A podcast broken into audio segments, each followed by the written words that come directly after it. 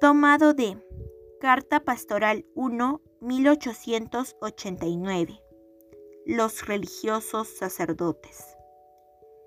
Dirijo una palabra de cariño a ustedes, sacerdotes del clero regular, que perseverantes en su sublime vocación, caminan en las gloriosas huellas de aquellos héroes de santidad. Francisco de Asís, José de Calasanz y Pablo de la Cruz. El bien que hacen en la diócesis es precioso. Sus esfuerzos en el ministerio de la predicación evangélica son gratos al Señor. Su interés y labor en favor de la juventud es bendecido y fructuoso.